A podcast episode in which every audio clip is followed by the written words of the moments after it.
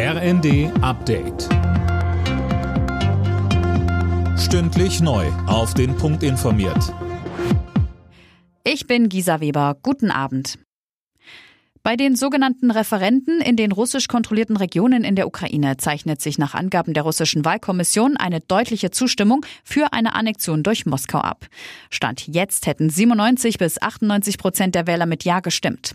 Da die Menschen allerdings teilweise zur Stimmabgabe gedrängt wurden, auch unter Androhung von Waffengewalt, wurden solche Ergebnisse erwartet. Kiew und der Westen sollen die Ergebnisse deshalb nicht anerkennen.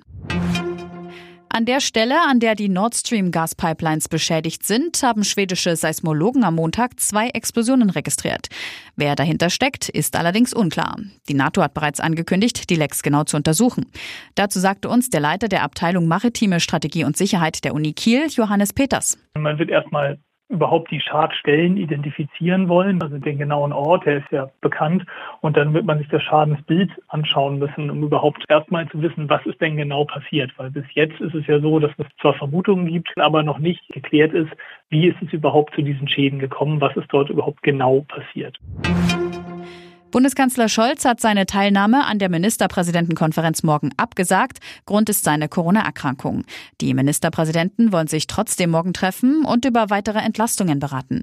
Thüringens Ministerpräsident Ramelow sieht vor allem beim Strompreis Handlungsbedarf. Der Strompreis ist jetzt zu trennen und deutlich abzusenken. Die Kunden müssen das unmittelbar spüren damit auch das, was wir montags auf den Demonstrationen haben, diese Bürger ein Gefühl dafür haben, dass die Windkraftanlagen, die in ihrer Nachbarschaft sind, mit fünf Cent die Kilowattstunde Strom herstellen können, dass dieser preiswerte Strom bei ihnen auch ankommt. Alle Nachrichten auf rnd.de